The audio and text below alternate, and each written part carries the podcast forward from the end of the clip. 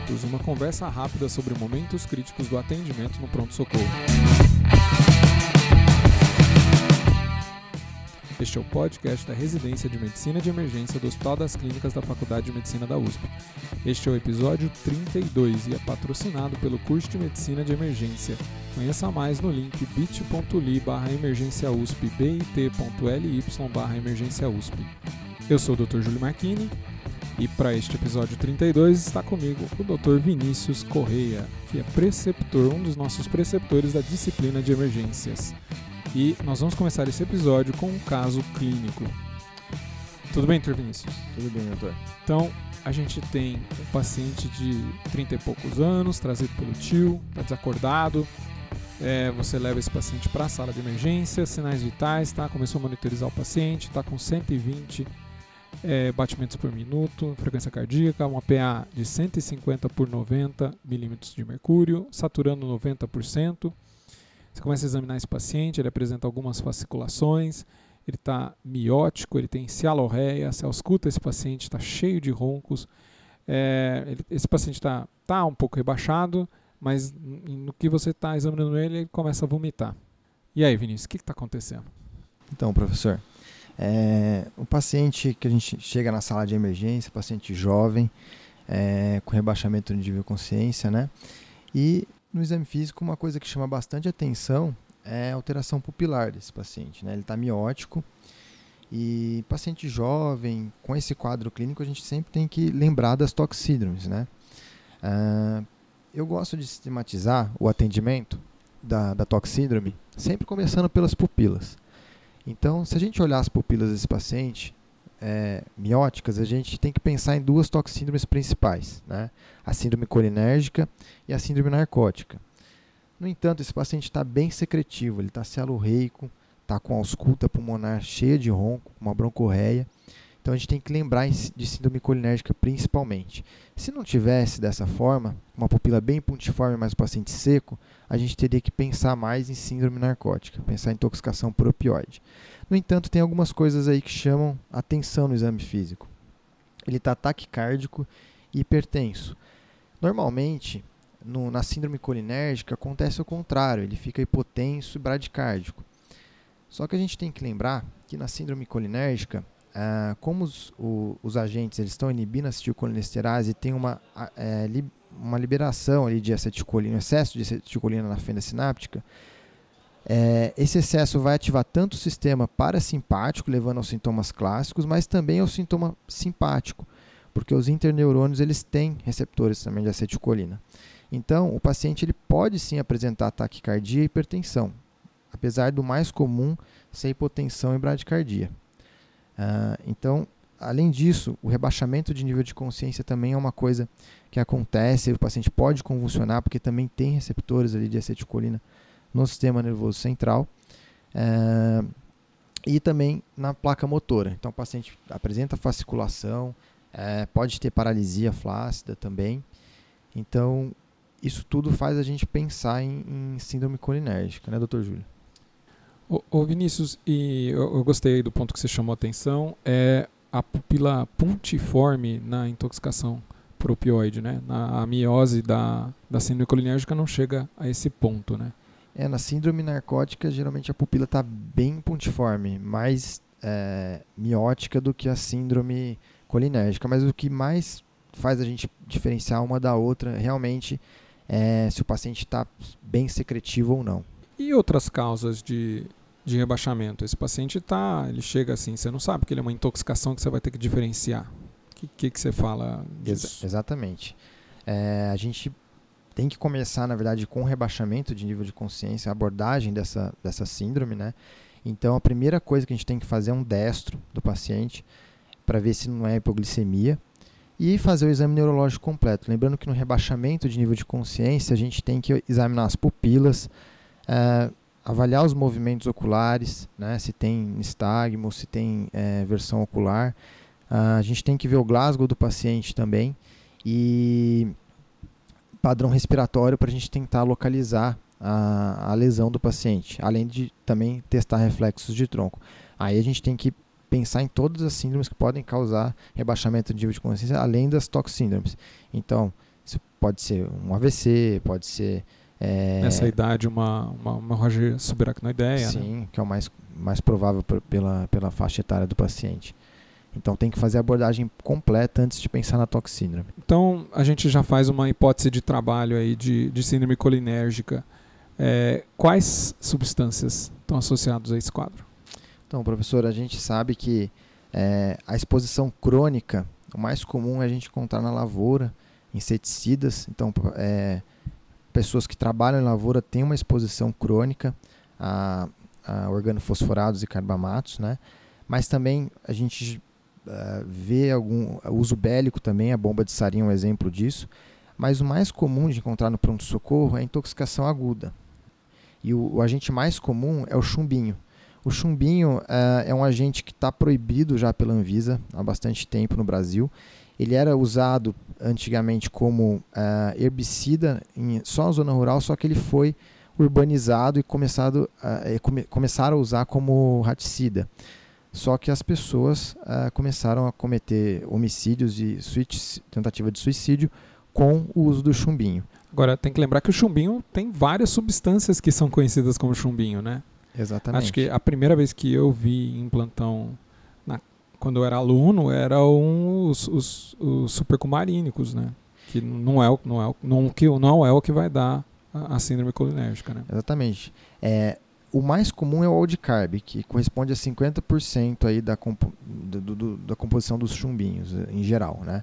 Mas uh, pode ter também organofosforado, e pode ter também supervafarínicos associados. Então, quando a gente pega um paciente com síndrome colinérgica, principalmente quando ele ingeriu o chumbinho, a gente tem que pensar também em síndrome hemorrágica. Mesmo que o paciente não esteja apresentando sangramento, a gente tem que pedir um RNI na entrada e depois de 48 horas para ver se o paciente não se intoxicou também por um supervarfarínico. Tá bom. Então, que, que exame que a gente pede para confirmar? Então, é, existem exames confirmatórios. É, tanto a, a butirilcolinesterase, que é a pseudocolinesterase. No entanto, esse é um marcador de exposição crônica, a gente não utiliza muito em pronto-socorro. O que tem mais em pronto-socorro, mas não são todos, é a acetilcolinesterase, que é a colinesterase verdadeira. Né? Essa acetilcolinesterase ela é mais útil no contexto de organo fosforado, mas não para fazer diagnóstico, porque para fazer o diagnóstico de intoxicação, é, a gente tem que ter um valor basal e, e detectar uma queda de pelo menos 25% da, da atividade. Então, no contexto de pronto-socorro, a gente faz mais diagnóstico clínico mesmo. A gente não acaba não utilizando a dosagem dessas, dessas enzimas. Então, não tem exame, né? Não essa, tem exame. Essa que é, a, é. essa que é a verdadeira. É, a gente faz a hipótese e já vai começar a tratar. Exatamente. Então, nesse nosso paciente aí, o que, que a gente seguiria? Como é que a gente maneja, então, o paciente? Então, vamos começar a manejar como um paciente que chega na sala de emergência, né? Vamos monitorizar, colocar oxigênio, veia, pegar acesso venoso, coletar exames. E uh, como esse paciente, no caso aí, está rebaixado, não está protegendo via aérea, uh, a gente tem que garantir uma via aérea segura para esse paciente, né? Então, proceder à intubação. E aí vem um detalhe bem importante. Uh, as drogas de intubação. Quando a gente vai entubar um paciente com síndrome colinérgica, a gente tem que ter alguns cuidados. O primeiro é com o uso da, da succinilcolina para bloqueio neuromuscular. Como a succinilcolina ela, ela é degradada pela acetilcolinesterase, que está inibida por esses agentes tóxicos, é, isso pode piorar o, o, a síndrome colinérgica e, a, e também pode aumentar o tempo de bloqueio neuromuscular. Então, não é indicado usar succinilcolina. E o rocurônio, que, a gente, que é o agente que a gente usa nesse caso, temos que utilizar uma dose maior. Em geral, a gente usa 1 mg por quilo. Nesse caso, seria 1,5 a 2 mg por quilo, porque é, ele compete ali com a acetilcolina também uh, no receptor. É, além disso, é, se o paciente chegar convulsionando, a gente tem que ter um cuidado também é, em usar benzodiazepínico. Né? A, gente, a gente usa o benzodiazepínico, mas tem que ter o cuidado, se ele não melhorar, de usar fenitoína. Nas intoxicações em geral, a gente não usa fenitoína porque ela tem uma ação ritmogênica. E no contexto de intoxicação, a gente não sabe se o paciente tomou uma outra coisa que possa ser a ritmogênica. Então. É isso da intoxicação é, é fundamental, né? Uhum. A gente não sabe se o remédio encontrado do lado foi o que ele tomou, se ele só tomou aquilo, Se ele está tentando fazer uma tentativa de suicídio, ele pode querer é, deixar ali um remédio e tomou outro, pode tentar ter uma, uma, uma tentativa de, de, de enganar desse jeito, né? Afinal, ele, ele, o objetivo dele pelo menos na hora que ele está tentando a, a, o suicídio é, não é ser salvo depois, né? Exatamente. Tem, muitas vezes uh, são vários fármacos envolvidos, a gente não sabe na história, né? Afirmar o que, que ele tomou de verdade. Então a fenitoína, em geral, no contexto de, de infecção, é, é, é, melhor a gente evitar, tá? Então apenas benzodiazepínico, se não funcionar, a gente passa para outras medicações como Propofol, por exemplo, tá? É, agora, uma outra coisa, a descontaminação. Se o paciente chega a menos de uma hora no pronto-socorro da ingestão, a gente tem certeza disso, é, em geral a gente, é, para a maioria dos tóxicos, uh, utilizamos lavagem gástrica, carvão ativado em dose única, né, 1 grama por quilo. No entanto, no contexto de síndrome colinérgica, a lavagem gástrica é um pouco controversa, porque ela pode uh, precipitar e, talvez um retorno da, da, do tóxico, né, da, do, da do inibidor da, da, da acetilcolinesterase e pode piorar a broncorreia do paciente caso ele broncoaspire.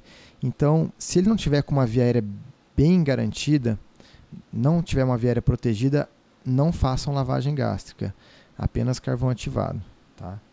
É, o senhor concorda? É justo. É, você dependendo do caso, você tem que entubar o paciente se você quiser fazer essa lavagem gástrica, se for a indicação, né? Mas não sei se é o melhor mesmo. mesmo. Sim, e nesse caso que a gente descreveu, a gente não sabe exatamente o, o tempo de, de, ingestão.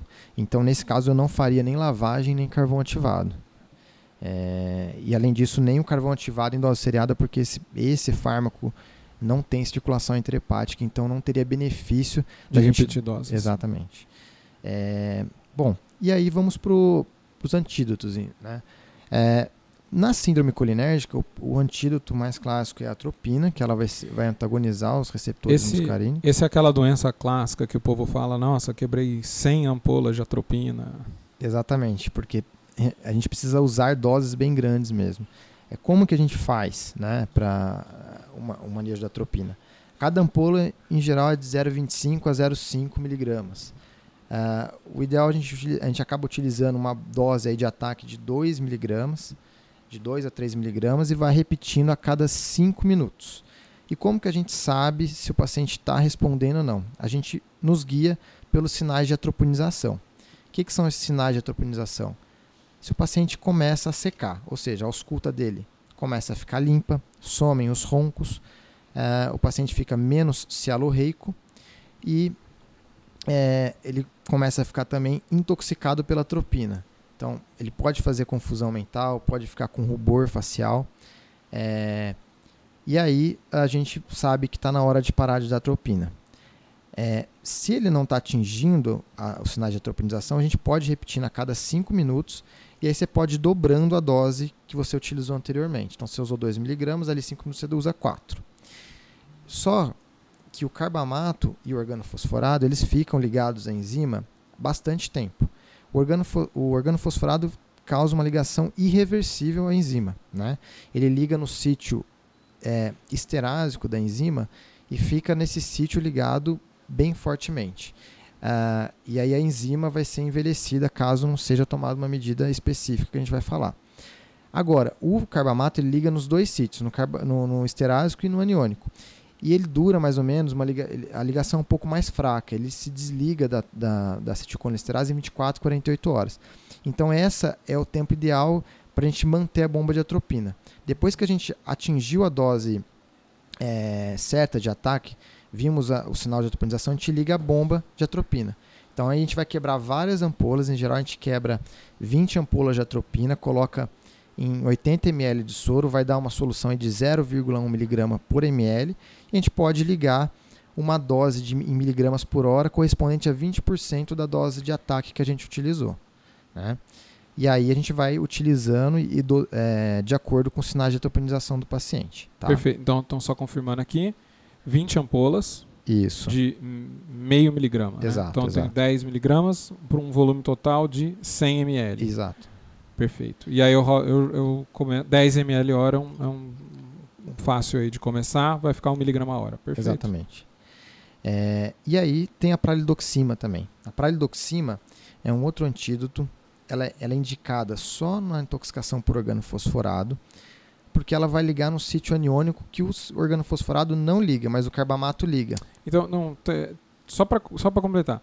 É, vamos. É, como que eu vou titular essa, essa infusão contínua antes da gente falar do. Ah, da pralidoxima. Tá, da, da atropina. atropina. Como que a gente vai. É, eu quero titular? ver que eu estou dando o suficiente, eu estou dando demais, estou dando pouco. A, a gente nos guia pelo, pelos sinais de atropinização. Que então, são secre, é, é, secar o paciente. Secar o paciente secar. e ele fica também com rubor facial e agitação.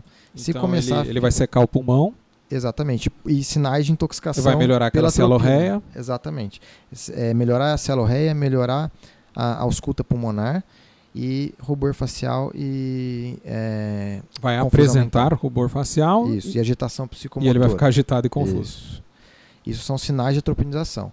Então, se ele está fazendo isso, eu vou começar a diminuir a taxa de infusão da bomba de atropina e até conseguir fazer o desmame da atropina.